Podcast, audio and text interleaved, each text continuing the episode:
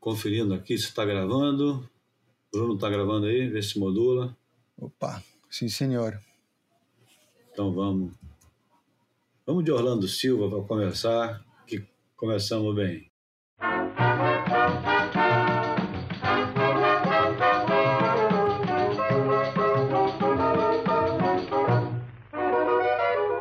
Aos pés da Santa Cruz você se ajoelhou em nome de Jesus um grande amor você jurou.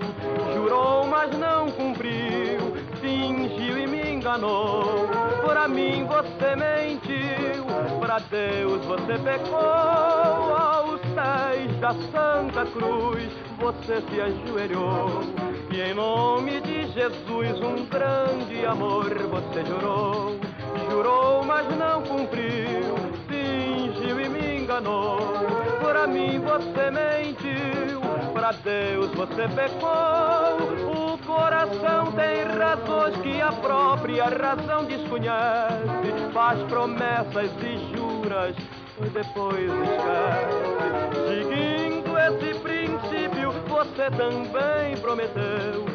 Chegou até a jurar um grande amor, mas depois me esqueceu. Aos pés da Santa Cruz você se ajoelhou e em nome de Muito bem, na voz de Orlando Silva, o cantor das multidões, começa o boia número 79. Aos pés da cruz, ou aos pés da Santa Cruz, ficou mais conhecido na voz do João Gilberto. E numa versão completamente diferente dessa, né? Principalmente o fraseado do jeito que o João Gilberto cantava. O João Gilberto adorava esses sambas antigos e gravou, é, gravou essa música no LP Chega de Saudade. O Orlando Silva, por sua vez, gravou essa música em 1943. Bruno Bocaiúva nem era nascido ainda. Bom dia, Bruno. Bom dia, Júlio. Porra, 43, faltava. Minha mãe tinha 4 anos de idade. Bom dia, ouvinte. Bom, é, o boia dessa semana vai começar. Eu, eu acho que já começaria direto com, com o campeão mundial que não foi. O que, que você acha? Pô, tá, tá, tá rendendo, tá, tá, tá saboroso. Tá, tá muito legal ouvir a opinião da galera. E, Enfim, alguns é, surfando, repetindo os mesmos nomes, e mas com, com, com novas interpretações ou com ju- justificativas diferentes. E uma, e uma outra pérola aí mais surpreendente. É, eu acho que rendeu bem e continua rendendo. É, ninguém vai bater o, o- a escolha do Nick Carroll de eleger o Jojó de Olivença. É, Mas essa semana nós temos um convidado mu- muito especial, né? Eu arrisquei perguntar se o Matt Walsh mandaria um, um, um áudio com a escolha dele para um campeão mundial que nunca foi campeão e ele mandou a resposta. E vou colocar aqui agora, então, já, e depois a gente comenta e comenta um pouco mais sobre quem é Matt Walsh e por que, que ele está aqui hoje. Mas vamos lá. Solta a vinheta, DJ. Crioula, eu quero é mocotó. I really wish Simon Anderson would have won a world title in 1981. Um, I don't think Simon himself cared too much, but uh, he brought out the uh, the thruster that year and he won three contests. Uh, the surf about, and then that big famous bells contest, and he won the last one of the year at Pipeline in huge, terrifying surf. And I think he did less than half the tour that year, so he ended up finishing number six. But uh, if anyone deserved a world title who uh, who didn't get it, with apologies to Shane Horan, um, I think it's Simon Anderson, 1981. achei educado, né? É, falando, pedindo desculpas ao, ao Shane, né? Que ele, obviamente sabe que, que deve ter sido o eleito de, de nove entre dez arguídos, né? E é um pouco óbvio também, né, que, que o Shane sempre apareça, é, uma justiça tardia ao, ao histórico dele, mas a verdade é que o, o Simon Anderson aparece primeiro com o Derek Hyde, né, e agora com o Matt Walsh. Levando em conta quem é o Matt Walsh, que só para lembrar, sei lá, de repente o cara nunca escutou o Boia antes, o que é muito difícil, mas acontece. O Matt Walsh é o, o, o guardião da história do surf, é o cara que fez um, uma enciclopédia, um dicionário, o cara que tem um livro de entrevistas com surfistas históricos. E um dos camaradas com, com mais é, olhar crítico né, à história do surf de um jeito, não vou dizer divertido, mas pelo menos bem-humorado, porque o humor é fundamental nessa, nessas, nessas conversas, principalmente nas conversas sobre história. E o, o, o Matt Walsh, apesar de viver mergulhado na história do, do surf, ele aparentemente de 81 ele não tem uma memória tão boa, porque o Simon Anderson participou de nove das 11 etapas, hum. que é, o que é, é, é, uma participação bem assídua, mas a, as duas etapas que ele faltou deve ter feito muita diferença no ranking final, porque naquela. Tá aí, eu, eu não sei quantas etapas eram descartadas nessa hum. época. Faz ideia? É, não, não, não faço ideia, e isso é, é, é muito importante para a gente é, entender, né? É, como, como foi, esse ranking foi produzido, e mas dá para perceber aí o, o, Mark, o Mark Richards, que foi o campeão do ano, surfou as 11 etapas? Essa aqui é uma pergunta importante, entendeu? Porque... Surfou. É. Aliás, todo, todo mundo na frente dele surfou, uhum. exceto o Rabbit. Não, o Rabbit e o Shaw Thompson é assim. 1981, Marquista de campeão, uhum.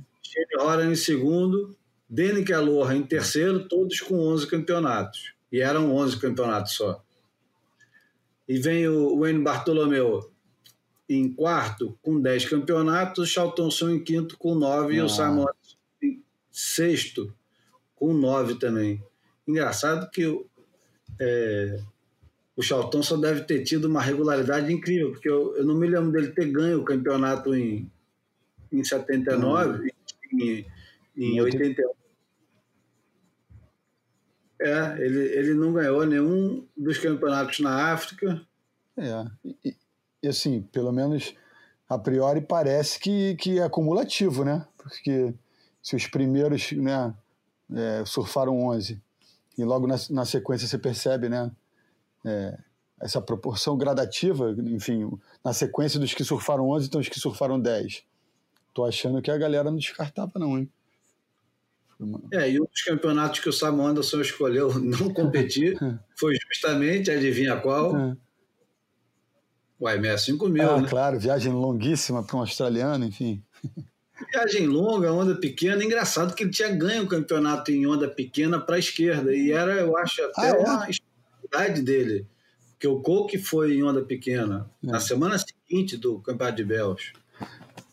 E aqui no, eu não duvidaria nada ele ganhar um, ganhar ou fazer um, um bom resultado aqui. É verdade, porque você levar em consideração que ele é um local de Narabin e, e que pelo menos o, né, o, o, canto esquerdo tem, tem, tem uma, uma dinâmica, tem um desenho não tão diferente do arpoador, né? E aquela altura já devia. Os gregos já deviam ter um, um conhecimento, deviam passar uns para os outros, né? O, como é que era a cena aqui, o desenho da onda. É um erro estratégico aí, né? Sendo que esse ano o campeonato termina na prainha, né? É aquela final ah, entre é. e Vargas. Uhum. E quem ganha é o Shane Horan, segundo uhum. Valdir. Em terceiro, Mark Richards, uhum. Dorei. Em quinto, é, Cauli, David Barr, Porra. Luta e Joey Buran. Caramba, hein, já estava misturando. E, e não é essa que o, é, o Fred ganha do Potts? Não tem foi essa que o ah. Fred ganhou do Potter no, é. no round 2. É. Pô, be, be, belíssima edição essa, deve ter sido, hein? Não só do Potter, como o Fred ganha hum. do, do Danny Kelloha no hum. round 1. Um.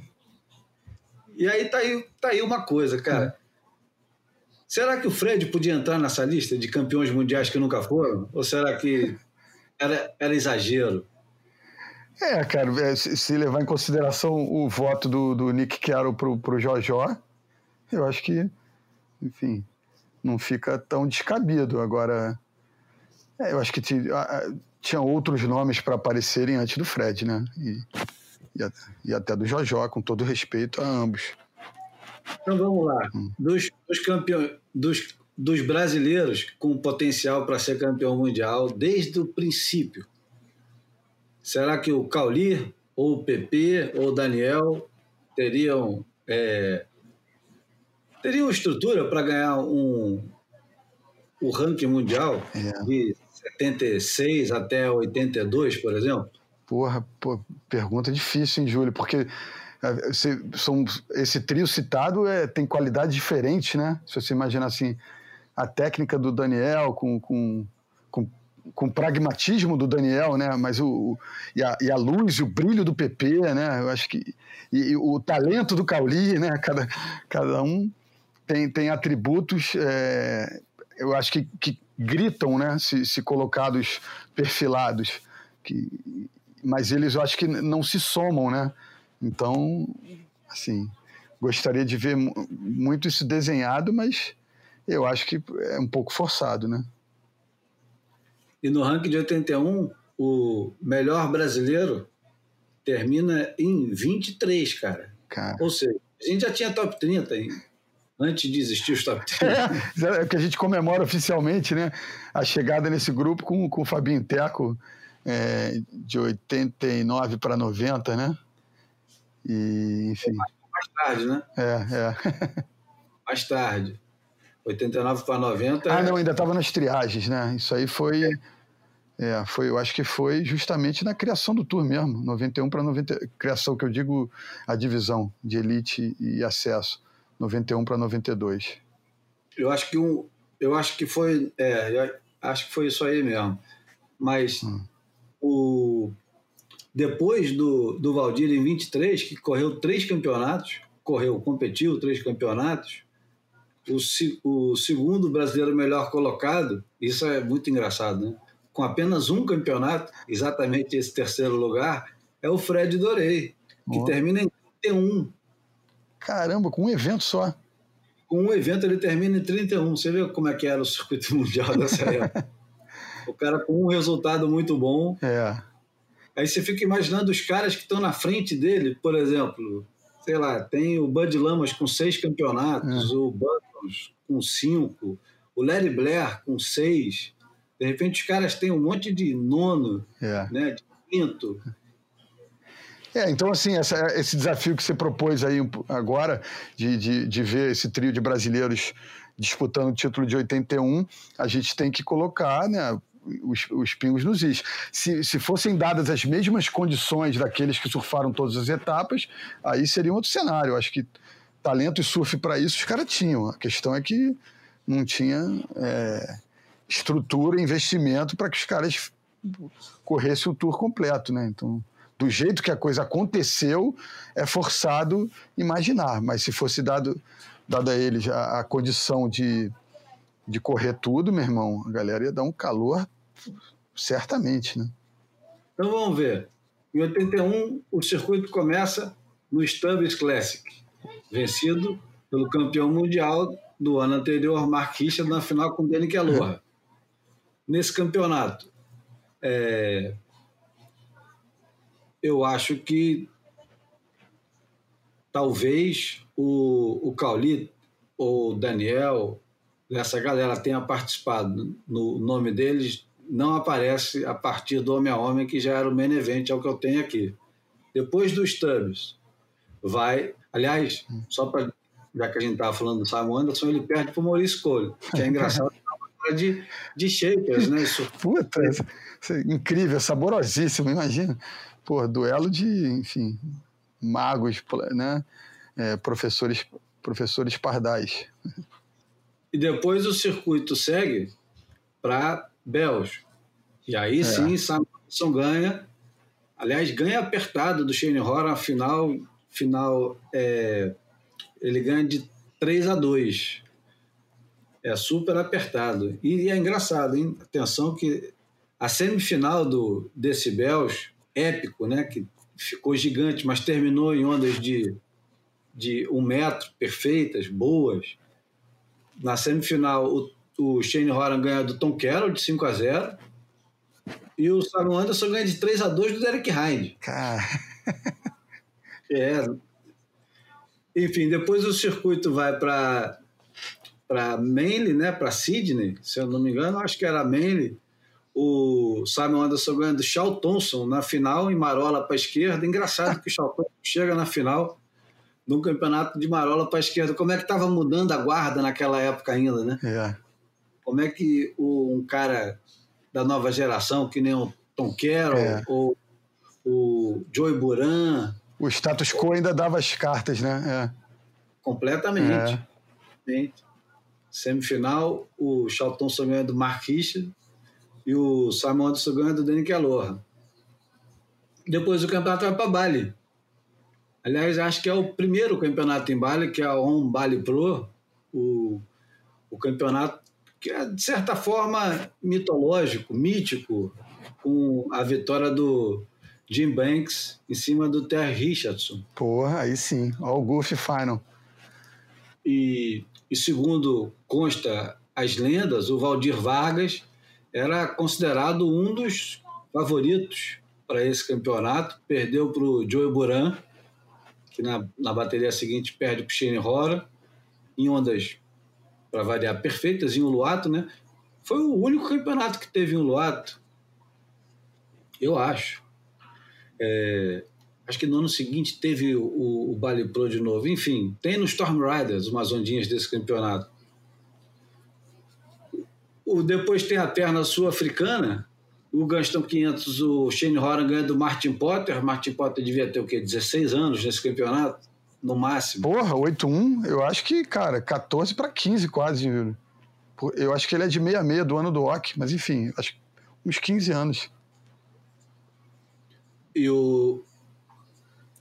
Deixa eu ver aqui, o Simon Anderson perde para o Bob Owens. Hum. Depois tem um outro campeonato em Durban. O Mark Richards ganha do Martin Potter na final. Imagina, o Martin Potter fez duas Porra. finais com 14, 15 anos, 16 anos. Back to back, uma atrás da outra. Depois vai para o EMEA 5000, Esse que acabamos de falar, né? acabamos de falar. Depois tem o campeonato em Malibu.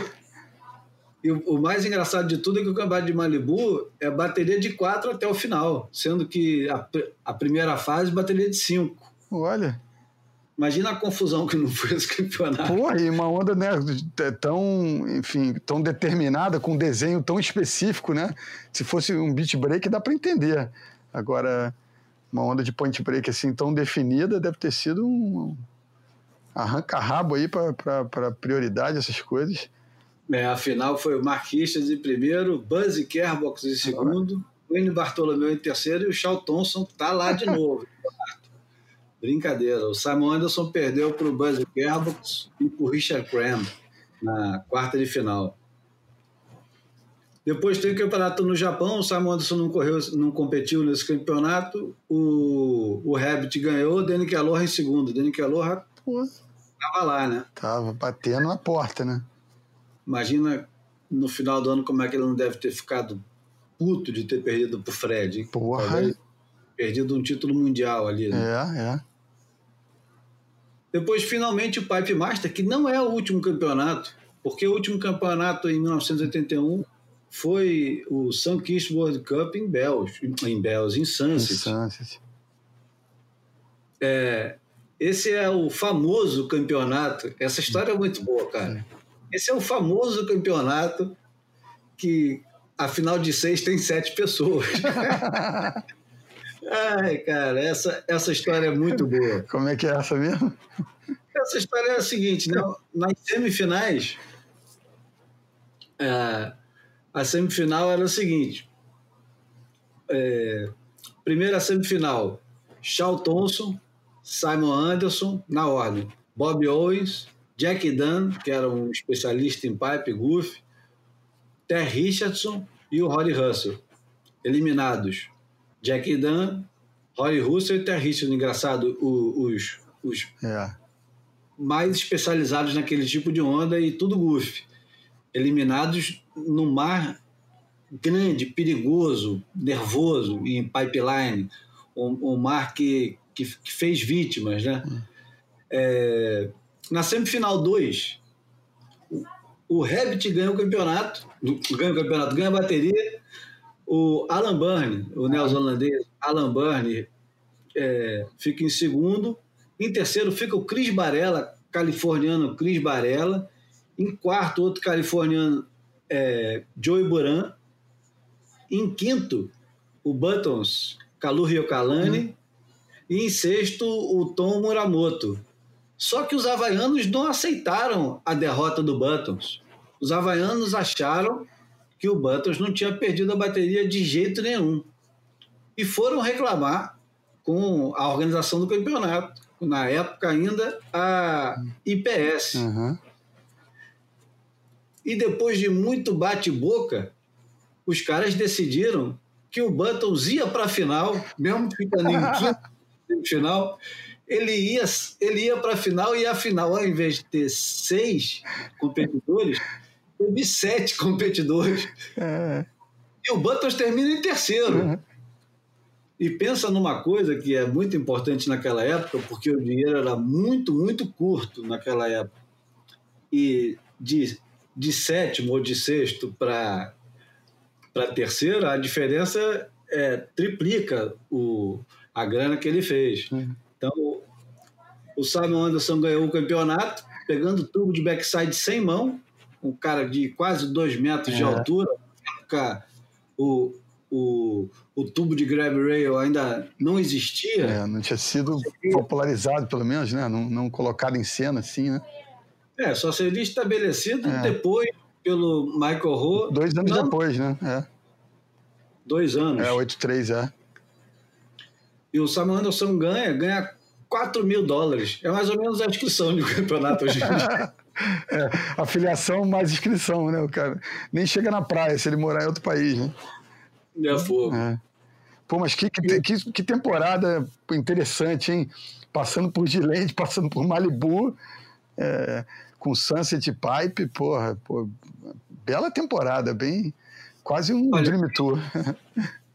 E o Valdir Vargas fez bonito nesse campeonato e também, segundo consta, porque o Valdir ele não conseguiu fazer muitos anos de circuito mundial, mas nos poucos anos que ele fez o circuito mundial, ele teve grande destaque. Primeiro porque ele tinha um estilo de surfar parecido até com o dos havaianos, né? É. Além, de, Além de parecer surf... fisicamente, né? Moreno, cabelo encaracolado. É. Para quem não lembra, o Valdir era um goofy, surfava agachado, tinha muita elasticidade e surfava muito bonito e era possivelmente um dos maiores tube riders do mundo na época. É. Se tivesse alguém para acompanhar, eu nunca esqueço do, do Valdir no quebra-mar quando eu era moleque.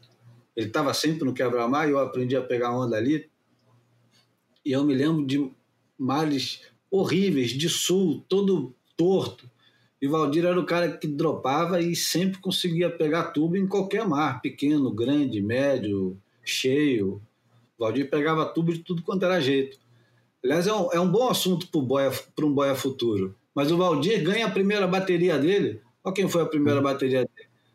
Valdir ganha, Bruce Hansel em segundo, Mark Liddell em terceiro, em quarto, Ed Rothman. é. Em, quinto, um australiano que surfava muito bonito, Gary Timperley. E em sexto, Bartolini, que devia também ter aí uns 16 anos, 17 anos, devia ser se bobear, a primeira temporada do Bartolini. É... E depois, o Valdir perde numa bateria, no segundo round. É... A bateria é vencida pelo Brian Buckley, que era metida local. Em segundo fica Mark Wildman. Em terceiro, o Buttons. Em quarto, Max Medeiros. Em quinto, o próprio Valdir. E em sexto, Jeff Crawford. Jeff Crawford, que era um, um pipe master também.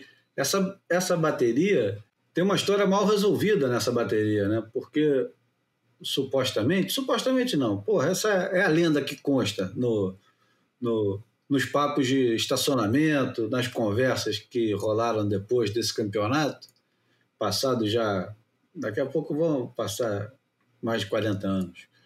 Aliás, 40 anos agora, né? 1981, 40 anos. Foi o seguinte, o Brian Buckley parece que o Brian Buckley, o Max Medeiros, essa turma toda, parece que com muito medo da ameaça brasileira, do Valdir Vargas, que foi considerado favorito, inclusive por um jornal havaiano, se eu não me engano. Mas se eu não me engano, se eu, se eu me enganar também, não tem problema, porque o que interessa são as lendas. E o Boia não tem compromisso nenhum com, esse, com essa exatidão toda. Aliás, nem a história do surf tem. E o, o Brian Buckley, ele bloqueia o Valdir nesse campeonato.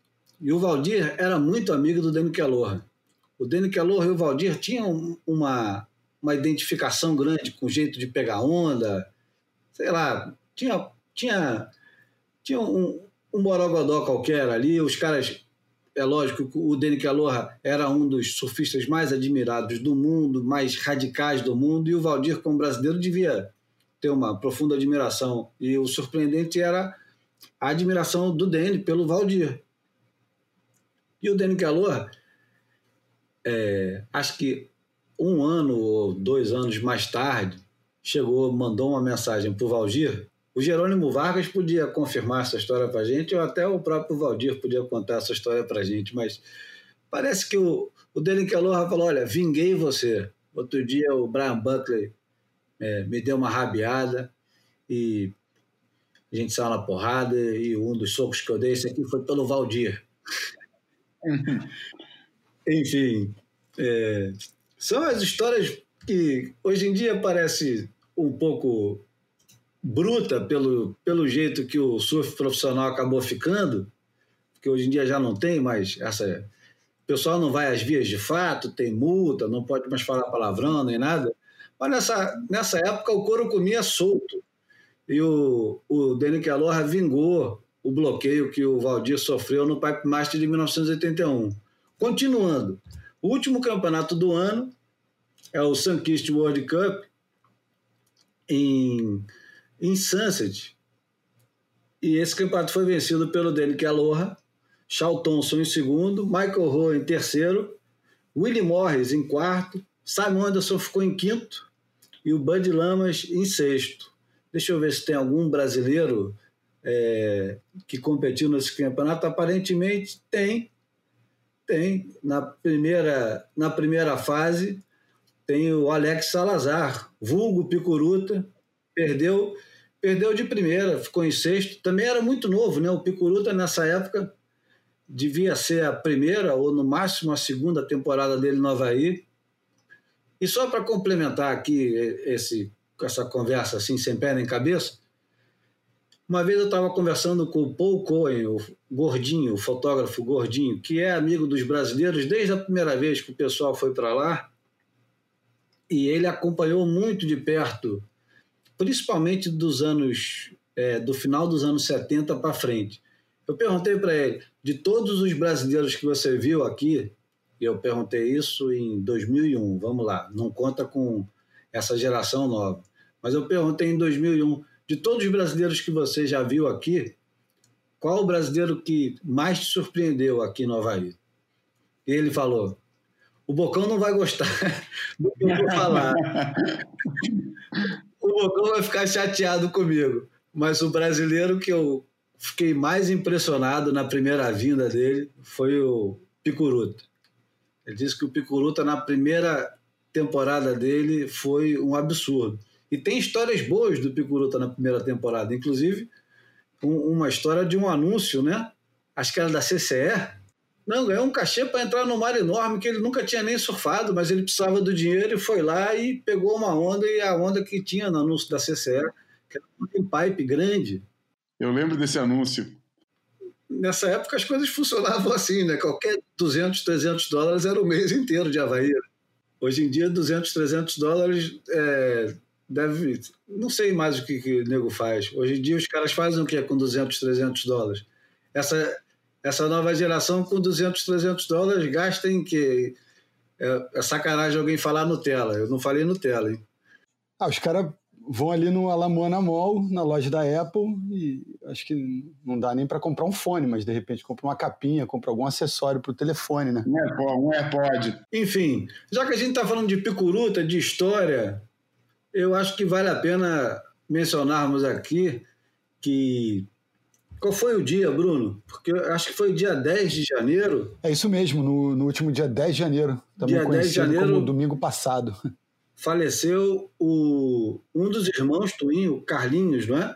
E a loja Twin, que é uma loja. É, também uma loja mítica né, de, de surf. Eu não sei se é a primeira loja de surf naquela região, eles abriram em 1971 no Itararé, na praia do Itararé, em São Vicente. E até quando que, que eles encerraram as atividades? Foi na década de 90 já, né? Eu me lembro da a Twin tinha uns anúncios na revista Brasil Surf, que eu gostava de ficar vendo a revista Brasil Surf na casa dos surfistas mais velhos, ou, ou quando ia visitar oficina. Eu, eu não sei como é que funciona hoje esse negócio, Bruno e João. Aliás, é bom dizer que o João entrou, né? Porque eu nem falei que o João entrou na, na conversa. É, eu precisava anunciar, né? Para não, não, não parecer uma, uma entrada assim de sorrateira pela porta dos fundos. Não, cheguei, cheguei. Me atrasei um pouco aqui, mas já estou aqui com a galera. Enfim, uma experiência que eu acho que talvez é, mas uma coisa que está sendo perdida, uma experiência que está sendo perdida agora no, no, no, nosso pequeno universo de surfistas, é essa experiência é, do camarada mais jovem que passava os dias, quando não estava surfando, na oficina de prancha ou na loja de surf. E os, e os personagens que estavam dentro da loja e da oficina quase sempre eram surfistas com muita história, né? Não precisava ser lendária, não precisava ser nada. Mas gente que tinha história. E a Twin, eu acho que ela tinha muita história ali, né? Porque eu me lembro que tinha skate Twin, me lembro que eles faziam pranchas, faziam roupa, e, e eles estavam sempre na Brasil Surf. Eu, eu, eu nunca fui na loja Twin, mas era aquele negócio que você. É, associava diretamente com a história do, do surf brasileiro, né? É, Tem essa impressão Vocês moravam no Rio, né? Eu morava em São Paulo nessa época e apesar de eu nunca ir para Santos, São Vicente, acho que passei por lá umas duas vezes, eu ia, ia para o Guarujá, aliás, foi lá que eu comecei a pegar onda e a referência lá era a Surf Center, né? Que era numa, numa rua que tinha lá uma galeria, que é um negócio que até meio era meio intimidante entrar na loja. Era um negócio que eu não entrava assim todo feliz, não. Eu entrava bem bem cabisbaixo, bem bem bem que é bem discreto, tipo, tomara que ninguém repare em mim, entendeu? E ficava vendo os malucos lá conversando. Mas a Twin era uma referência muito forte, cara. Era, era aquilo, tipo, objeto, as pranchas. Eu lembro quando eu comecei a pegar onda, pô, uma prancha Twin rivalizava ali com o Homero e com, e com o Johnny Rice como as, os objetos de desejo da galera. É, e também as, as pranchas, as Lightning Bolt, era, acho que era o Marco Jacola que fazia. E, e era, é, pô, era uma referência muito forte, cara. E depois, quando abriu, quando deu aquela explosão do skate, não era assim, era uma marca respeitável, não tinha aquele, aquela identificação pura com o skate, como tinha aquelas é, Costa Norte, é, aquelas marcas Surfcraft, que era do Rio, do Cezinha. É, tinha umas marcas muito fortes, mas a Twin estava lá, também estava no bolo. É, eu não lembro bem, mas era no Rio, não sei como é que pegava, mas ali em São Paulo a imagem era muito forte da Twin. Cara, eu só, só vim conhecer a marca deles tempos depois, já, já como jornalista, é, mergulhando na história, mas essa, essas viagens, essas é, visitas, né, esses eventos nas surf shops eram muito importantes, né? É como se fosse um, um museu, um depositário de, de, memória, de troca de experiência. Eu me lembro entre a gente, moleque, eu e Marcos, meu irmão, entre Leblon, Ipanema e Arpoadora, a gente vivia entre a Surfarte, que tinha no Leblon, a Voodoo em Ipanema, e também, obviamente, a Galeria River, onde a gente passava um, um tempo perturbando, é, ali em meados dos anos 80, Vitor Vasconcelos e Pedro Bataglin tinham uma, a loja da Hot Stick lá e a gente vivia lá perturbando eles para ter prancha ou para ganhar um, algum apoio, patrocínio. Viagem de moleque ali. É, aproveitar. Fala. Não, ia falar que realmente é um. É, esse assunto que você, você puxou aí é, da, da, da surf shop, a surf shop era o, é, é, assim, tipo. Durante anos foi assim um, um elemento central da cultura do surf. Era ali. Eu lembro, por exemplo, quando a gente chegava naqueles campeonatos, e várias vezes a gente chegava nos campeonatos sem saber nada do lugar, né, cara? A gente não fazia a menor ideia o que, que... chegava num lugar que nunca foi antes, cara, muitas vezes num país estrangeiro onde onde, onde não, não, ninguém falava direito a língua do lugar, ou então até mesmo aqui, aqui em Portugal, a gente chegava nos lugares pra, pra, porque tinha um campeonato numa, numa cidade que a gente nunca foi, e a referência era sempre a safe shop. Vamos procurar uma safe shop que lá deve ter alguma informação. Lá eles vão falar para a gente onde a gente pode procurar é, lugar para ficar, qual é o restaurante mais barato, é, como é que está o mar, principalmente, né? É, é enfim, a previsão para os próximos dias, que não tinha, né? era, era na base do, do, do, do, de ler os elementos que tinha para ler na altura, mas às vezes tinha, tinha é, eles tinham contato com algum pescador que falava, ah, os pescadores falaram isso para os próximos dias e tal, mas esse shop era o ponto central, onde você ia achar é, os objetos que, que, que não só os objetos de consumo que você queria, mas principalmente era central de informações do, de qualquer cidadezinha que tivesse uma, uma, uma cena de surf, um movimento de surf acontecendo ali. Bom, eu quero recomendar, e depois a gente compartilha no, no grupo do Telegram do, do Boia, as histórias do surf, que é uma coluna é, semanal na, no jornal A Tribuna de Santos, do historiador Gabriel Pierin. São fantásticas a, as, as colunas vocês podem acompanhar no, no, no site ou no, no, perfil do Museu do Surf, é, no Facebook, ou acompanhar também no Museu do Surf é, de Santos é, no Instagram. E esse camarada, ele aos pouquinhos ele está resgatando parte da história do surf brasileiro e ele escreve de uma forma leve, porém é, extremamente informativa, sem ser palavroso e chato. É muito bacana. Eu me comprometo aqui, aliás, já peguei o contato dele, de trazê-lo um dia aqui no, no Boia para conversar, para saber o que, que levou é, essa curiosidade toda e como é que ele vai levantando essas informações que são espetaculares.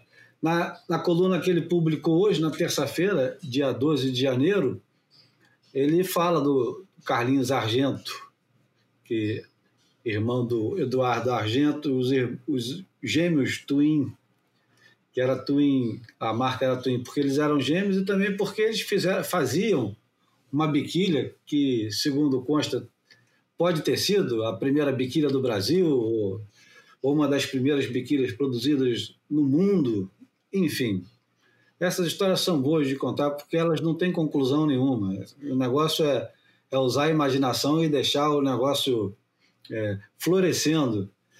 E, e só para terminar com, com os irmãos Twin e a partida do Carlinhos, que foi depois do, do Eduardo, eles também tinham uma equipe de surf que era rivalizava depois, um pouco mais tarde, com a, com a também fantástica equipe Rico, e depois virou Rico Visual, mas o, os irmãos Twin patrocinavam os irmãos Salazar, Picuruta e o Almir, Maurício Orelhinha, Sapo, Jaime Ventania, Carlão Lourenço, Vitor Orelhão e mais uma cacetada de gente. Enfim, depois a gente compartilha isso no, no grupo do Telegram e, e podemos partir para o próximo assunto? Devido à importância do assunto, resolvi convidar um, um velho amigo, Dinisiose Pardal, para falar da, da Twin Surf Shop, da importância dos irmãos Twin para o surf santista e, por que não, para o surf brasileiro. E ainda aproveitei que ele, como sempre, me manda o texto, publicado na, no jornal A Tribuna de Santos, e ele mesmo leu o, o texto do Gabriel Pierin, Histórias do Surf, que sai toda terça-feira no jornal A Tribuna, e ele gentilmente compartilha no, no Facebook, compartilha em vários lugares, e merece ser lido e ouvido. É, a importância da Twin, o legado da Twin para uma subcultura, né? Essa subcultura do surf que estava ali nascendo. Eles não sabiam ainda, não tinham imagens, não tinham visões, não tinham onde treinar os olhos o que era o surf. Não tinha tanta informação. A parte principal, no meu entender, é que eles estavam na praia do Itararé. Estando na praia do Itararé, que é a praia com, ma com maior atividade de ondas, é, na ilha de São Vicente, essa ilha de São Vicente tem duas cidades, São Vicente e Santos.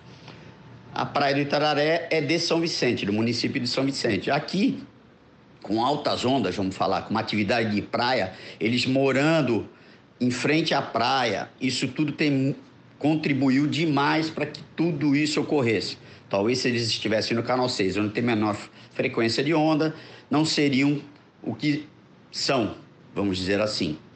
É, estão lá no Itararé, primeira cena do surf, segundo eles, é o, o Zé Paioli deslizando numa onda, aprendendo, tentando. Eles eram nadadores, né? Lembre-se que o pessoal que primeiro começou a surfar por aqui eram todos nadadores. E aí também surfavam viram a cena, ficaram curiosos. Dudu e Carlinhos ali na praia do Itararé começaram a fazer seus madeirites, suas caixas de fósforo. Também muita gente ali, né? Ali é um, um grande laboratório, Itararé. Ali é uma, é uma, é um, uma enorme contribuição para o surf aqui da nossa região e do Brasil, a praia do Itararé. Então, dali eles começaram a sonhar alto saíram das garagens de fazer as suas próprias pranchas, suas próprias bermudas, a mãe, o pai, todo mundo, e vieram para frente da praia montar uma loja. Então, nos anos 60, eles eram os bons do campeonato. Nos anos 70, eles tornaram-se os ases dos negócios. Abriram lojas em Santos, em frente à praia. Então, foram os primeiros que eu saiba a, a fazer isso. Trazer uma loja, né, tirar da garagem e levar para frente da praia num, casa, num casarão com pista de skate, com é, asa delta iniciando, ou seja, tudo que era de mais radical se encontrava lá, principalmente o surf. Então, quando esse pessoal está lá é, fazendo nesse grande laboratório que é a Praia do Itararé, em São Vicente, os Twin conseguem, vamos lá, eu surfo bem, logo produzo pranchas para mim, posso produzir para outros, minhas camisetas, conhecem uma pessoa que faz silk screen, começam a pôr marca, criam uma marca Twin, começam a carimbar as, pran as pranchas, as bermudas, as camisetas e tudo começa a ficar possível. Abrem loja, empregam pessoas, industrializam suas produções, vão a São Paulo, abrem loja, é, abrem loja no shopping em Santos, se torna uma potência do surf, patrocinando a equipe, bombando, tudo acontecendo. Então o que ele propôs a nós? O que, que ele fez de diferencial? Ele fez do, do ser surfista que o surf lhe servisse como é, ponte econômico-financeira para sustentação. Então eles criaram o negócio surf. Então para todos os outros ficou mais fácil depois que alguém fez. Então talvez venha daí a forma de criar e fazer marcas e é, negócios com o surf. O Carlinhos Argento e o Eduardo Argento criaram a Twin na década de 60 e deixaram um legado aqui para nós. É isso aí. Vamos lá, galera. É isso aí. Carlinhos Argento. do Itararé. O surf reflete um pouco da causalidade presente na vida e no universo. Cada mar, cada onda, cada gota d'água estão juntos e em transformação. Por isso, o surf exerce uma magia, um estilo de vida, um sentimento de pertencer a algo maior, único.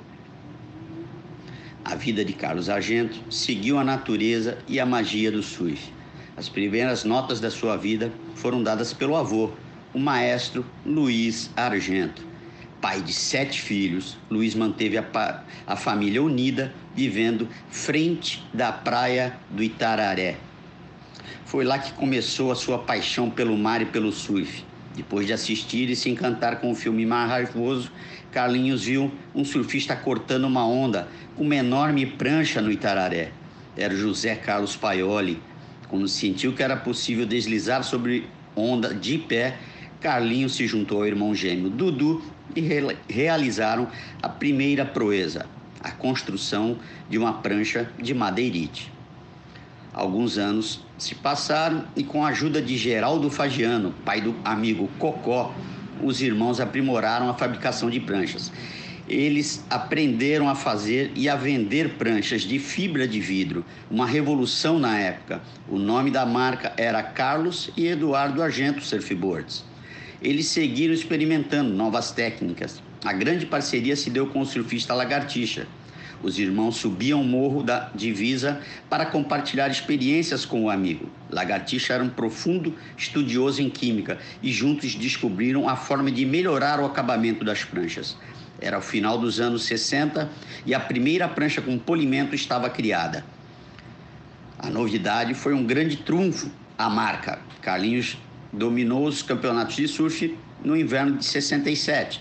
Aconteceu o primeiro torneio paulista realizado no Guarujá, e o surfista de São Vicente ficou em, na segunda colocação.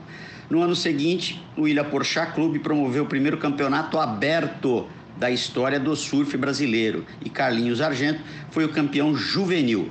O surfista seguiu colecionando vitórias. Ainda em 68, no primeiro torneio de surf Caiçara, em Santos, Carlinhos repetiu a façanha e venceu novamente. Nos anos de 70, os irmãos se aventuraram na produção de camisetas. Eles compravam camiseta lisa na Hering do Rio de Janeiro e depois estampavam o logotipo eh, da nova marca, Twin. As estampas eram feitas na casa da holandesa Anneke, onde funcionava uma estamparia. As camisetas estampadas vieram, viraram febre na cidade. A Twin foi a primeira surf shop frente ao mar do Brasil. A família fabricava tudo. O surf saiu da garagem para a avenida da praia. A dupla e a loja ficaram cada vez mais conhecidos. A convivência no mar e na loja os aproximou do surfista Almir Salazar. Dos dois, dos dois irmãos ele se aproximou. A relação de amizade transformou em patrocínio para o atleta a propaganda sempre foi a equipe na água, participando dos campeonatos. Foi a primeira marca que patrocinou o maior surfista Picuruta Salazar, irmão do Amir, além de ícone do surf brasileiro. Fizeram a parte da equipe Twin Maurício Orelhinha, Sapo, Jaime Ventania, Carlão Lorenz e Vitor Orelhão. Foi uma era de ouro. Twin Carlinhos deixou um legado para o surf brasileiro. Ele e o irmão Eduardo viveram a cultura do surf e idealizaram um modo de surfar a vida. Viva Carlinhos Argento! Isso é uma colaboração entre Secretaria Municipal de Esportes de Santos e Associação Santos de Surf. Obrigado. Deixa só, deixa só é, para encerrar esse assunto aqui, porque é uma citação, né? Já que a gente começou, quer dizer, vocês começaram, mas era para eu estar junto com, com, o, com o Matt Walsh. Deixa só citar aqui a entrada que o Matt Walsh faz na primeira edição da, da, da, da, Enciclopédia do Surf sobre, sobre o tema surf shop, em que ele cita o Craig Stasic, que é aquele maluco fotógrafo lá que teve por trás de, de vários momentos é, importantes e, e vários. É, é, várias documentações de momentos-chave da, da, dessa, dessa nossa cultura. Acho que a mais famosa terá sido, não diretamente com o surf, mas embora na época tivesse a ver diretamente com, com o surf, que era o pessoal do, do, do Dogtowns e Boys, né? É, mas ele cita o, o, o Craig Stasic escrevendo, que escreveu em 1996, ele não fala onde, mas fala que as surf shops funcionam como os centros de informação do esporte, os, os armazéns de, de, de abastecimento, é, as casas é, as casas improvisadas, as salas de aula, as livrarias, as igrejas, os bancos e os museus do surf. Era tudo junto, isso é para sentir um pouco a importância. Eu acho que é, um, que é um assunto que a gente pode encerrar agora, porque não, não é de repente o assunto, mas é um, é, principalmente porque você ressaltou muito bem, é, um, é mais um do que daqueles elementos da, da, da nossa cultura que aos poucos, que está definhando aos poucos, né, é, é, são raras as verdadeiras shops, principalmente aquelas que, obede que obedecem a esse tipo de descrição, que estão longe de ser aquelas mega, é, as mega lojas que existem hoje em dia e que estão é, assim, eu nem diria tomando conta, porque é quase como o último elemento de resistência é, ao, ao, poder da, da, da, das compras online, é, ainda acabam sendo essas mega stores, tipo a Board Riders é, e outras, aqui em Portugal tem outras também, 58, enfim essas mega histórias não tem nada a ver com o que se está falando aqui. Normalmente o que se está falando aqui são lojas bem pequenininhas, tudo atulhado, tudo amontoado e que parece que atrás de cada, de cada prateleira, de cada, de cada é, é, estante, de cada coluna tem um tesouro para ser descoberto. E realmente é uma coisa que está morrendo, cara. É, um, é, que nem as revistas, que nem outros elementos. É, é, é, é mais um, um daqueles fatores da cultura do surf que está tá definhando aos poucos no qual eu vejo assim, como tudo, né? nada morre completamente, sobra sempre um, uma, uma pequena aldeia de gauleses no canto dessa, dessa França ocupada, essa Gália ocupada pelos romanos, sobra sempre ali uma, uma, uma aldeia de resistentes, mas a verdade é que muita geração, a geração atual, pô, raramente já, já passa. E outro dia fiquei muito feliz, já citei essa história aqui num boia passado pouco tempo, eu não sei se foi num boia ou se foi numa conversa entre nós, preparando a, a, gravação de um, que foi muito engraçado encontrar um garotão brasileiro de 16 anos fazendo exatamente esse papel na loja do Lip, aqui em São Pedro do Estoril, que é uma loja que tem bem esse espírito de surf shack, é, é, clássico, entendeu? Cheio de prancha amontoada, pô, com uma decoração assim, bem puxando pra praia, para aquelas coisas e tal. E tinha um moleque fazendo exatamente isso. Eu perguntei o que você tá fazendo aqui, cara, ah, tô nada, tô passando meu tempo. Que nem, porra, que nem todos nós fizemos, né? Passar o tempo na, na, na surf shop. Eu fiz muito aqui na, na, na lida do, do, do Nuno Joné, quando eu cheguei aqui em Portugal. Pô, foi a minha central de entrada no foi a minha central de entrada no, no, no, no, meio do surf em Portugal, foi a, foi a lida do Nuno Joné. A gente parava ali uma tarde, pô, e era estrangeiro que entrava, era o surfista famoso, ou surfista em ascensão na época, era, porra, todo mundo aparecia ali, e ali você começava a estabelecer tua rede de conhecimentos. Por isso, é uma referência que está se perdendo e que eu acho que é, é, fica aqui uma justa é homenagem a esse elemento que eu acho central da cultura do surf. Ô, João, isso me faz lembrar da, de uma surf shop que eu visitei lá, lá em Portugal, em Carcavelos, acho que é do Zé Manel, né? E eu, eu senti esse espírito raiz aí de que a gente está falando. Eu espero que existam esses oásis ainda em Portugal. Pô, surf, surf Project, Zé Manel, né? Conhecido, conhecido nas, nas areias do Leblon como Zé Galego. É, ele é o Zé Manel, que não qualquer, blá blá. Ainda tem muito, cara. O Zé também, o Zé é um dos lugares, principalmente por quê? Porque é perto da praia, cara, entendeu? E o, pô, e o Zé não é um personagem qualquer, né? O Zé, aliás, o Zé era sócio do Nuno Joné nessa época que eu frequentava a Lida. Ele ficava lá atrás com o Nuno, tal, costurando as roupas da Lida. E a loja dele também tem muito esse espírito aí, porque o pessoal vai lá, porque, pô, porque é o Zé Manel que tá lá, porra, talvez um dos técnicos mais, um dos dois técnicos mais premiados de sempre da, do surf em Portugal, um cara que foi levou a seleção portuguesa para as primeiras conquistas internacionais, primeiro título europeu, quarto lugar no mundial é, no mundial amador, naquela época em que todo mundo vinha para o mundial amador com força máxima, sabe? A seleção brasileira tinha Peterson Rosa, a seleção australiana é, a seleção australiana tinha Mick Campbell, porra, não era brincadeira não aquela época, cara. era muito casca grossa esses campeonatos. E, e e, enfim, é, é, um lugar que você vai ir. É um cara que acompanhou o crescimento do surf português desde os anos 80, desde o final dos anos 70. É, trazia muito que ele morava no Brasil, levava muito, muitas coisas do, do, do, do Trazia muita coisa do Brasil para Portugal, equipamentos que não existiam aqui. E, e, e, era aquele personagem também intermédio e que, enfim, também é uma referência. E, e claro, em Portugal ainda resistem. Quer dizer, acho que em todo lugar. É, é, eu acho que o modelo está definhando, mas está longe longe de estar desaparecido. Acho que ainda tem muitos pontos de resistência e eu espero que isso nunca acabe, porque é, é, continua sendo, para mim, um, um, lugar meio mágico para entrar, principalmente aquelas bem abastecidas de livro, de revista. Tem uma loja deliciosa na Ericeira agora também, que é a Wave Gliders, o único lugar em Portugal onde você acha o Surfer Journal, um dos poucos lugares em Portugal. Eu para mim é o único, eu não, não, conheço nenhum outro lugar onde você acha o Surfers Journal, é, você acha lá as coisas todas. E, enfim, é, é, é, isso aí. Fica aqui a nossa homenagem do Boia pro, pro, para as surf shops.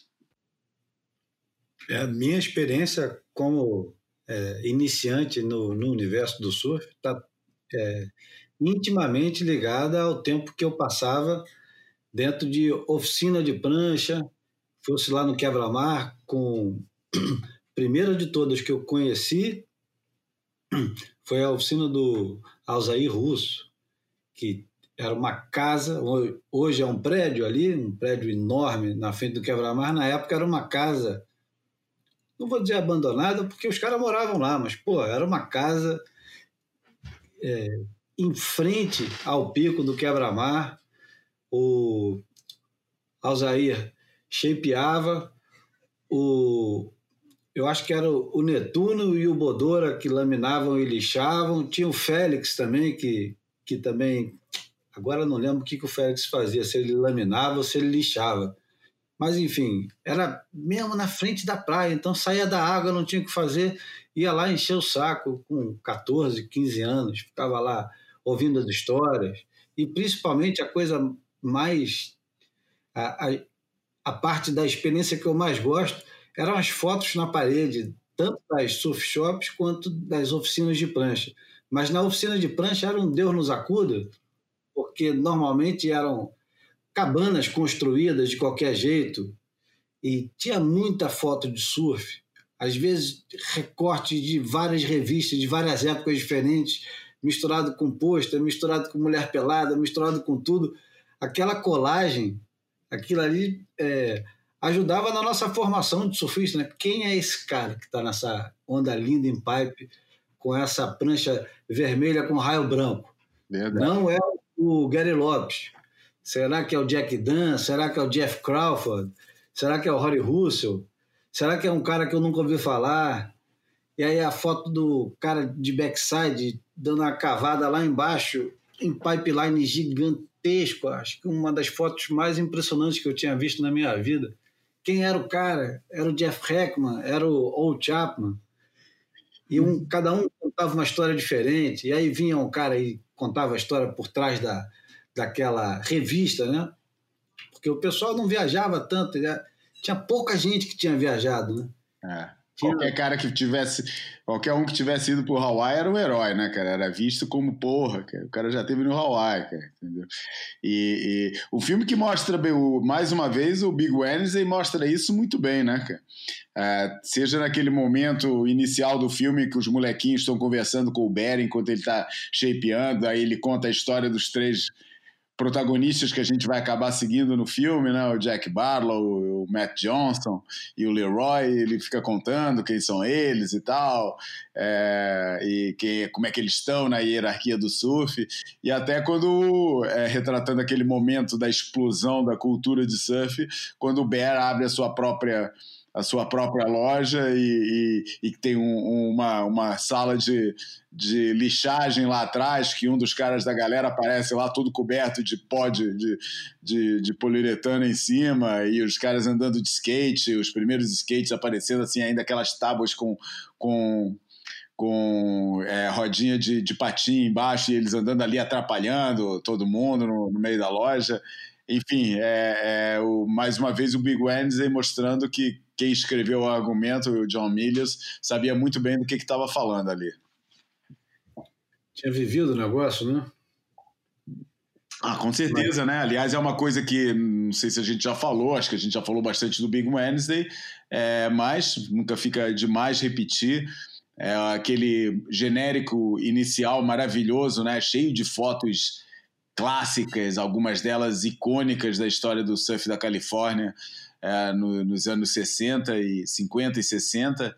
É, e a última imagem, o último cara que aparece com a em cima, é, por baixo da, da onde aparece o, o, a, o, crédito do diretor, de, é, né, dirigido por John Milius, é ele mesmo. Numa dessas fotos antigas aparece um grande plano, é uma foto de grupo e a, e a câmera fecha um, um zoom na cara na cara dele, John Milius, que fazia parte dessa galera toda que, que é retratada no filme. É, e numa evolução mais tarde, o a Quicksilver é, ia fazer uma homenagem, para não dizer uma cópia disso, com a música do, do Pink Floyd no, na abertura do Performance, não era? Do Performance é que abria com Pink Floyd, cara? Abria com Pink Floyd, é, Another Brick in the Wall, não era? Era, era, era sim, era, com certeza. Ah, uhum. com as fotografias e as imagens, e mais tarde ainda, o Stacy Peralta, eu acho que do jeito dele, arrumou um jeito de fazer aquele jeito diferente. Hum. Mas a melhor de todas desse tipo ainda, para mim, continua sendo a abertura do, Surfer, do Surfers The Movie, né? Aquela é montagem de um monte de gente sorridente, enigmática, é, com aquele olho brilhando, é, é, aquela montagem de imagens inicial dos créditos de abertura do Surfer Journal, com uma música que eu até achei, cara, uma vez, a música eu acho linda, cara, e depois eu achei isso, não tem que procurar aqui na minha, na minha gigantesca lista de músicas que eu baixei aqui. O disco é horroroso, o disco é uma espécie de é, Richard Clayderman do violão, mas essa faixa era linda, cara, e, e caiu muito bem ali, o que mostra que bem escolhido, até Richard Gladerman vai ter o seu lugar, né? O surf tem esse problema, né? E essa vantagem. Pô, combina com qualquer música, né? qualquer música. Eu acho que o que você colocar, depende da, da imagem que você escolher, vai funcionar. É. Bom, continuando. É, falamos já do, do, da escolha do campeão mundial que nunca foi, do Matt Walsh, e eu não queria deixar de mencionar o último Sunday Joint do Matt Walsh, e recomendo mais uma vez. O pessoal deve estar cansado, quem não está cansado, faça logo a, a inscrição lá no, no, no, Sunday Joint do Matt Walsh. Mas é que é imperdível, cada, cada história é melhor do que a outra. Da, da semana retrasada, ele já tinha falado de um personagem que é pouquíssimo conhecido, que é o Kevin Brennan, e essa semana ele fala de um outro que é ainda menos conhecido, que é um surfista australiano chamado Bobby Brown. E ao falar desse camarada, o, o Bobby Brown, que ele, ele tem um lugar na história do surf, porque ele era um fenômeno aos 14 anos do surf australiano, fazendo finais e, e já se rivalizando com as grandes lendas da época, que ainda não eram lendas, mas já eram competidores extraordinários, como o Midget Fairley e o Net Young, o Bobby Brown aparece na cena competitiva australiana em 1964, no campeonato mundial, no primeiro campeonato mundial, tirando o grande campeonato de Macarra, logo na primeira vez que é feito o campeonato mundial, o, o Bob Brown vai para a final com 17 anos. Esse campeonato é ganho pelo é vencido pelo Midget Fairley, que faz história nesse campeonato, assim como a Phyllis O'Donnell ganha o, o feminino, ganhando da favorita Linda Benson. Mas uma história que eu não conhecia, ou pelo menos não lembrava de conhecer, é a história de que o, a final não foi ganha no surf. A final foi ganha, e aqui é a história fascinante desse negócio, porque quase que abre um outro assunto para a história. A final foi ganha pelo Midget Fairley porque o Joey Cabell, que era o grande favorito e era o atual campeão de Macarra, ele entra, ele entra na onda de todo mundo, sai rabeando, cada um, cada lugar tem um jeito diferente para um fala raberá, o outro fala rabiar, o outro fala dropinar em Portugal. Enfim, o Joey Cabell não respeitou os, os competidores. E nessa época eles decidiram que haveria uma nova regra de sportsmanship, ou seja, um, um, um fair play entre os surfistas. E o, o Midget Fairley acaba ganhando o campeonato mundial porque o Joey Cabell foi muito mal educado na final. Ou durante o campeonato ele foi muito mal educado. E o Midget Fairley é, já escrevia naquela época para o grande jornal australiano e ele se coloca assim quase constrangido. Ganhei, mas sabe como é que é, né? O Joey Cabell, grande surfista e tinha, afinal era de, de seis, se eu, não, se eu não me engano, e o, o Bobby Brown tinha só 17 anos e já fazendo a final de um campeonato mundial. E a história do Bob Brown é, é trágica porque ele, com 20 anos, e como a grande promessa do, do surf australiano, ele leva o, o que o australiano chama de glass, que é quando o cara leva uma copada ou uma garrafada na cabeça e é assassinado num pub numa discussão dessas de pub. Acontece muito essa, esse tipo de, de tragédia na Austrália, de neguinho, hoje em dia talvez um pouco menos, mas o Eddie King, porra, levou uma dessa na, na, na nuca e na cara, na verdade, ficou surdo de um ouvido, precisou passar por várias cirurgias.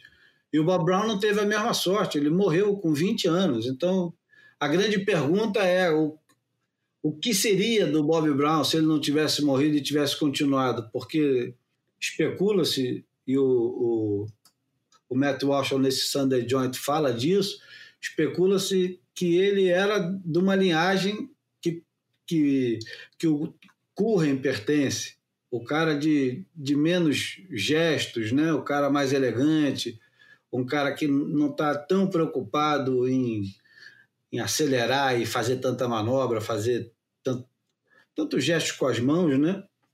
Afinal, aquela definição que eu não me lembro agora de quem é, se é do, do Oscar Wilde ou sei lá de quem, que a elegância é economia de movimentos, o Curren, assim como o Mickey Dora e tal, é, são os responsáveis por essa suposta elegância no surf, né? Tem muitos jeitos de ser elegante no surf, né?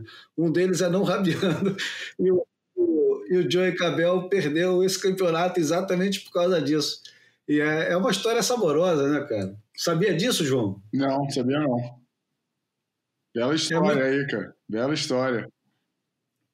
Pois é, por isso é que a gente tem que assinar o Sunday Joint, por isso é que a gente tem que colaborar com os 3 dólares, que já foi pouco e agora está ficando cada vez mais caro é, enquanto o, os europeus e principalmente os portugueses estão preocupados que o dólar está caindo muito, e quanto mais cai o dólar, pior para eles na, na competitividade no mercado internacional, a gente aqui, o dólar cada vez aumenta mais e os 3 dólares que eram a merrequinha já estão quase 20 reais. Mas eu, eu deixo meus 3 dólares na enciclopédia do surf do Matt Walsh e esse Sunday Joint que ele faz, e o Wednesday é, Roach, o rap que ele faz, é, são, são muito bons de, de ler e depois tem vários links para você assistir as rabiadas do, do Joey Cabell e do Midi Fairley também. conhecer melhor a história de cada um dos personagens citados. É fundamental, é fundamental. Como é o, quem sabe, o Boia, né? Olha a pretensão de colocar o Boia também. Mas eu acho que não tem tanta gente que fala disso, pelo menos a gente volta e meia lembra o pessoal, olha, vai lá, dá uma olhada no network, ensina aquele negócio, presta atenção, ouve. Aqui a gente traduz e dá uma mastigada para o pessoal, mas ele escreve melhor do que a gente fala, enfim. Colabora. É... Vamos já para o próximo assunto? Encerramos, comentamos mais um pouco? Como é que é? Então é o seguinte: essa semana eu estava bem descansando lá na Serra, fugindo do, desse calor senegalês aqui do, do Rio de Janeiro, e recebi uma mensagem do, do grande camarada Tomás Croco, que faz o Mimpi, fazia o Mimpi, que era o, o melhor e o maior festival de, de cinema, de surf e de bagunça, era mó barato.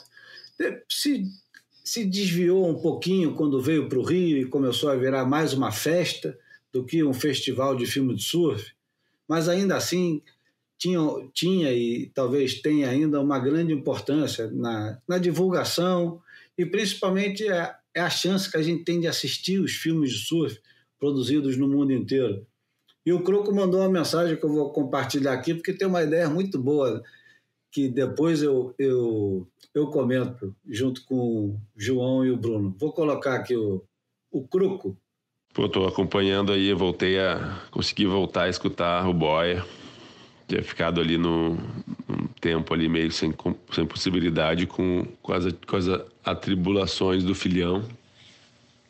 Eu andei vendo esses últimos aí, ouvindo esses últimos aí, gostei muito, foi bom, foi bom voltar a escutar. Esse do Derek Hind falando da, dos campeões mundiais, né? É legal de, de cara que essa época aí eu era piá, né, cara? Nem me lembro do. Né? Nem acompanhava e. Bom, naquela época se acompanhava de uma outra maneira, né, cara? Mas não. Não, não seguia, né? Não tava ali, né? Bom conhecer essas histórias aí, né? De detalhes da, internos da competição, né? Me veio agora em mente, assim, um que eu. Um, um, que acompanhei, assim, que me chocou, assim, em relação ao a competição que foi uma vez em Sunset. Uma, uma garfiada assim que os caras deram uh, nos brasileiros, cara. Eles deram uma empurrada no Quecô Balcaço, assim, escancaradas, aquelas assim, de, de dar até assim, vergonha neles mesmos, assim. Acho que até o Quecô Balcaço saiu d'água vergonhado, assim. E aquela lá não, não, não qualificou pedra eu acho que o Pigmeu também, cara, na época, assim. De Cipate até um outro brasileiro que se deu, não, não requalificou para o CT por, por essa empurrada que os caras deram no Kekobalcaço em Sunset. Eu acho que também é uma é um tema legal assim de, de explicitar uh, umas garfiadas históricas que talvez ou não tão históricas, né, umas que ninguém se talvez não conheça, não se lembra, né, cara? que foi uma coisa tão recorrente uh, numa época da, da, da, da brasileirada, né, no, no, circuito, cara. Quantas garfiadas não tomamos, né, cara? E tem gente que nem sabe, né? Assim, eu também não sei várias, né? Tipo, eu sei que a gente foi muito garfiado, mas é legal de, de ouvir de quem esteve lá ou de quem se lembra com detalhes, assim, uh, certas garfiadas. Bom, é, é uma sugestão de uma coisa que eu que eu gostaria de ouvir, de, de ouvir, de conhecer, assim como eu estou gostando dessa aí do, dos campeões mundiais, aí tá sendo bem massa também. Garfadas históricas, hein? Essa é boa, cara. Boa, e já vem, né? Já vem com o nome pronto, que facilita a nossa vida, né? eu quero, não, eu quero muito rápido. Eu quero muito rápido. Isso, pô, ainda vai dar pano para manga.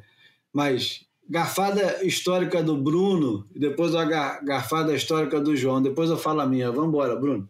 Ah, Júlio, eu não, eu não vou ser óbvio de, de lembrar é, Gabriel Medina perdendo para Julian Wilson no CT de Portugal em 2012, não. Eu vou, eu vou andar um pouquinho mais para trás no, no, tempo e escolher a, aquela final em Sunset do QS no, durante o Triple Crown é, de 2007, que, que o McCoy Rothman é, ganhou do, do Léo Neves de uma maneira muito discutível. Caramba, vai pegar assim de calça curta, cara. Não sou muito de memória para essas coisas assim, não, cara. Mas vou falar de uma que eu fiquei escandalizado aqui em Portugal que eu vi ao vivo.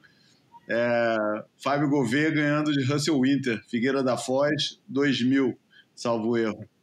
A garfada histórica mesmo. Uma que a gente assistiu que também foi maldade, eu não lembro quem era o adversário, Júlio mas a gente estava lá e foi uma do, do que o Raoni perdeu para não sei quem, o Wink Pop, cara, cara, que eu não entendi aquela, aquele, aquele resultado, cara.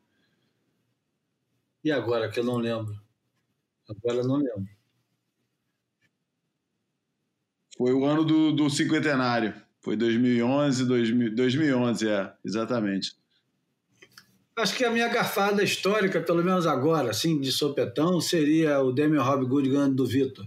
É, isso foi em 2005, Júlio. Damian Hobgood em primeiro e Vitinho como vice. No ano anterior tinha sido Tej Burrow e Tom Witts na final. Bom, o Bruno tem compromisso, precisa sair e o Boia, eu acho que já pode se encaminhar para o final.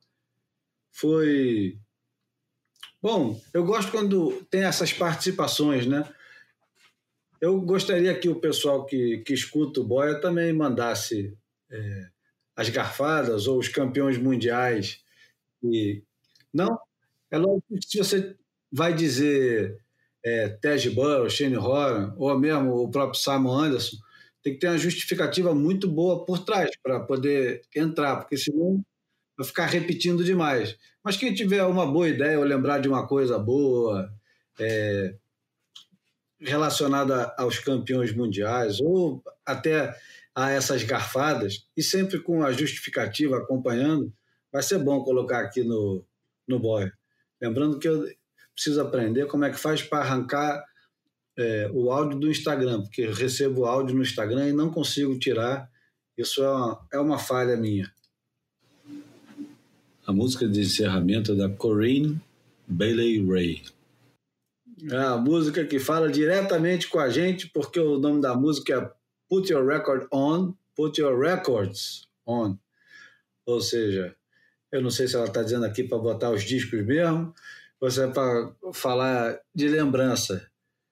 Mas esse foi o Boia número 79, um pouco caótico, como diz o nosso amigo João Guedes, bastante errático, mas é mais um para conta e dá para vocês lavarem a louça é, com tranquilidade, tem mais de uma hora, se quiser cozinhar um pouco também dá, se quiser correr ou andar de bicicleta, dá tempo. Enfim, aquele abraço, Bruno Bocaiúva. Pô, valeu, Júlio. É, grande abraço, abraço, João, abraço, ouvinte, e fazer uma singela mensagem aí de fraternal, meu brother, é, gêmeos que somos, separados pelo Atlântico, mas vivos e fortes. Valeu, Marcos. Um abraço. João, vamos ver se semana que vem você consegue participar desde o início. Vamos ver, vamos ver. Tá, tá, talvez a semana que vem seja mais simples. Semana com os meninos é sempre mais complicada. Mas é isso aí. Queria deixar aqui um grande abraço para o nosso amigo, ouvinte fiel, comentador ainda mais fiel e referência absoluta do, da, da, da Pô, da fixação, da, da, da, eternização da história do surf brasileiro, Reinaldo Dragão Andraus, que perdeu seu irmão mais velho agora há poucos dias. Queria deixar aqui um grande abraço para ele. Tamo junto, é, força aí. E, e é isso aí, meus amigos. Um abraço para vocês. Semana que vem tamo junto.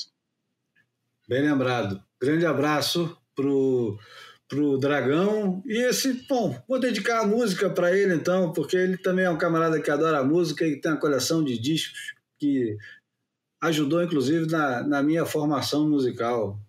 Então, esse foi o Boia número 79 e essa música de encerramento. Aquele abraço.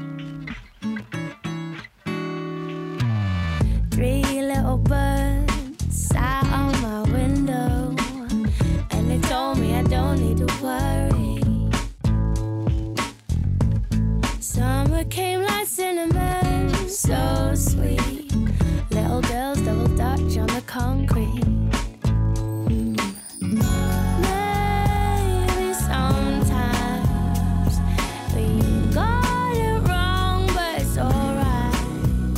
The more things seem to change, the more they stay the same. Don't you hesitate.